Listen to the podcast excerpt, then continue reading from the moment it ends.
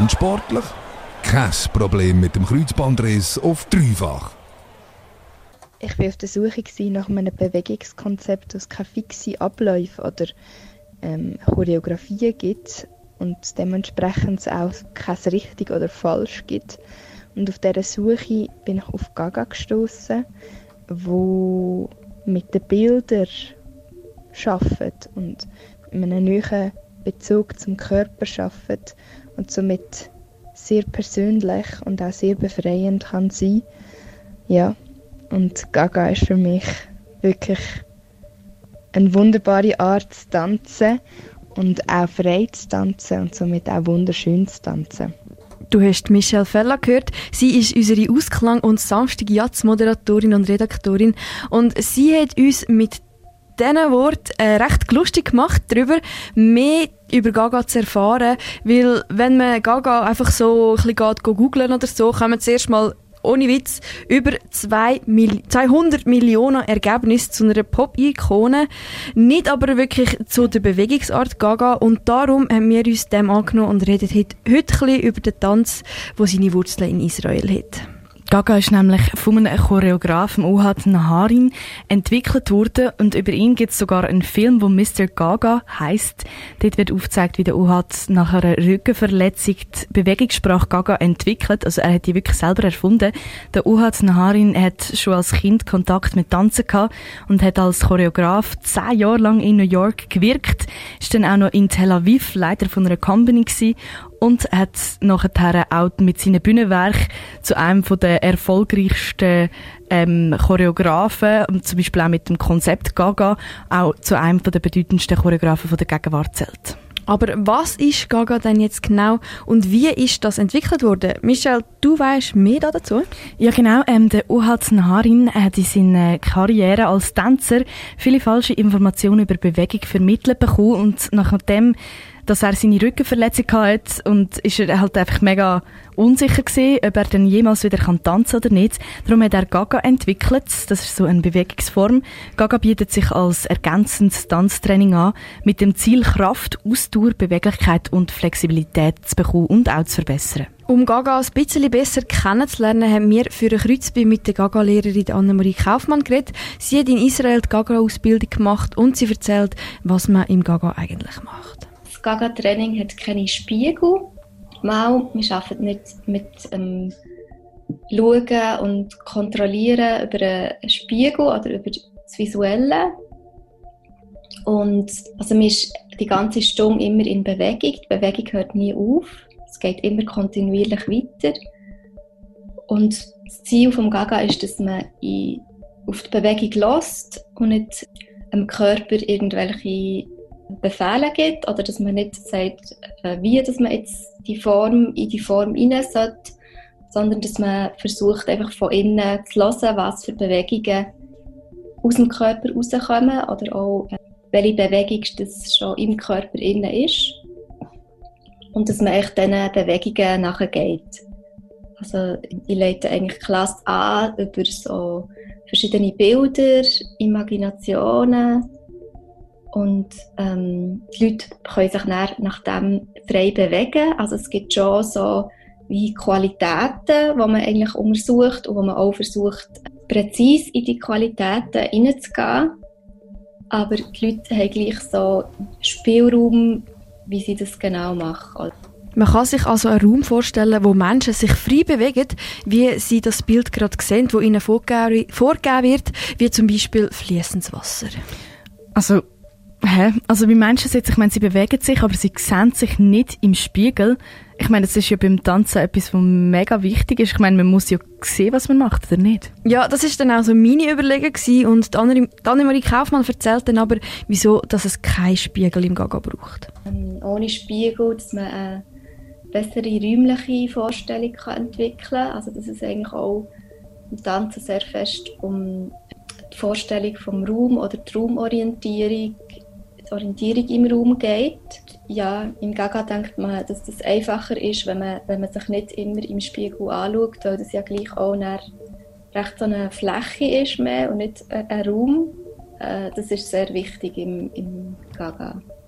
Die äh, räumliche Orientierung und auch, dass man sich orientiert wie dass man sich orientiert als Gruppe im Raum, dass immer andere Leute auch um einen herum sind und dass man nicht die eigentlich im Spiegel wahrnimmt, sondern im Raum. Im Gaga folgt man nämlich keiner klaren Choreografie, sondern lässt auf die Bewegungen, Bewegungen, die im Körper innen rauskommen. Im Gaga trainiert man aber auch noch anders. Auch etwas, was wichtig ist, dass die Augen eigentlich immer offen sind, außer wenn man es anleitet. Einfach auch, dass man den Bezug zum Aussen nicht verliert, weil es auch, also weil es nicht nur darum geht, echt gegen innen zu gehen, sondern beides wie zu integrieren, halt, dass man auch gegen außen kann schauen und gleichzeitig in Kontakt kann sein mit, mit dem, was im Körper passiert. Ja, das ist eigentlich auch ein Training. Also sehr herausfordernd, dass so man eben gleichzeitig gegen innen und gleichzeitig gegen außen so kann äh, wie präsent sein sagt Annemarie Kaufmann. Sie ist Gaga-Leiterin ähm, und sie ist sehr stark konzentriert auf, auf den eigenen Körper, nimmt aber auch die Leute um einen herum wahr und das passiert eben auch im Gaga. Was mich dann aber zu der nächsten Frage bringt und zwar, für wer ist Gaga eigentlich geeignet und wer macht Gaga? Es können wirklich alle Gaga machen. Also es gibt extra, also der Choreograf, der es entwickelt hat, hat echt zuerst mit seinen Tänzern das gemacht und eigentlich nur mit professionellen Tänzern geschafft. Und er hat es aber auch, haben sich auch Leute angefangen interessieren, für das zu machen. Also, die nicht Tänzer waren und darum hat er das dann auch angeboten für Nicht-Tänzer.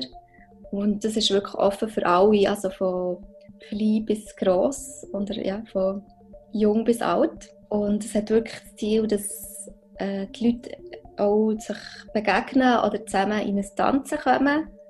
Aber es, weil es die Leute sehr gut eigentlich selber können dosieren können, können auch wirklich verschiedene Levels miteinander tanzen. Also in Israel ist es wirklich auch so, dass viele professionelle Tänzer auch in der Klasse sind und gleichzeitig aber auch ältere Leute, die, die sich wirklich die nicht mehr so einen grossen ähm, Bewegungsumfang haben, aber die gleich auch mitmachen. Ja, es ist eigentlich sehr, sehr eine schöne Atmosphäre. Gaga können also alle machen und es soll auch so ein Raum entstehen, wo sich alle Leute frei bewegen können. Was jetzt aber noch offen ist, im Gaga befasst man sich sehr stark mit sich selber, ist eine Stunde lang in Bewegung, man macht also eigentlich ein Sport. Es hat für mich aber auch fast ein etwas Therapeutisches. Der Entwickler von Gaga, der Ohad Naharin, versteht Gaga sogar als eine Art Bewegungssprache. Was ist es denn jetzt? Also Sport, finde ich, ist es wirklich nicht. Also Sportart würde ich jetzt nicht sagen. Ich würde sagen, es ist eine Tanzmethode. Und Therapieform ist es eigentlich auch nicht, weil wir dann gleich nicht therapeutisch ausgebildet sind. Aber klar, wenn man viel mit dem Körper arbeitet oder wenn man viel mit Bewegung arbeitet, hat es natürlich auch mit Emotionen zu tun oder mit, ja, mit dem selber, klar. Die Gaga-Lehrerin Annemarie Kaufmann versteht Gaga also als Bewegungsform.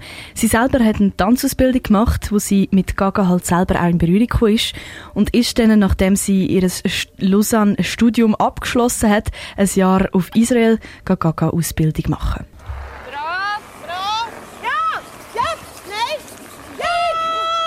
Der Kreuzbandriss auf dreifach.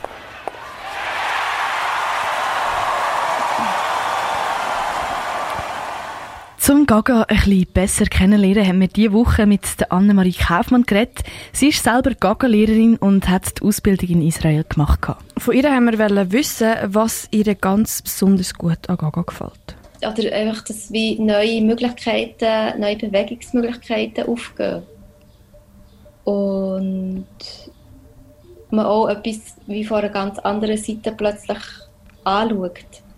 Und das ist, finde ich, eigentlich... Äh, ja, ist, ist immer wieder spannend. Oder auch, wie die Leute zusammengesetzt sind. Dass es immer wieder äh, neue Zusammensetzungen gibt und wie ganz andere Klasse ist, je nach Zusammensetzung.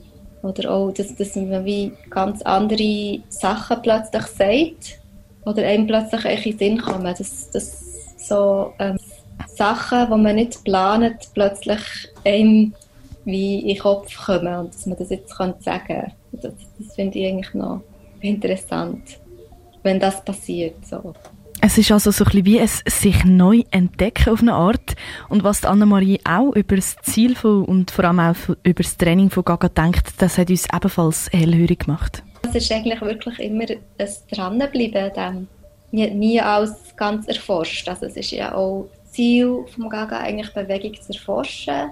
Das kann man halt nie abschließen. Also es ist nie ein abgeschlossenes System mit ah, jetzt kann ich die Bewegung, jetzt kann ich das, jetzt kann ich das, jetzt kann ich alles sozusagen mal irgendwann.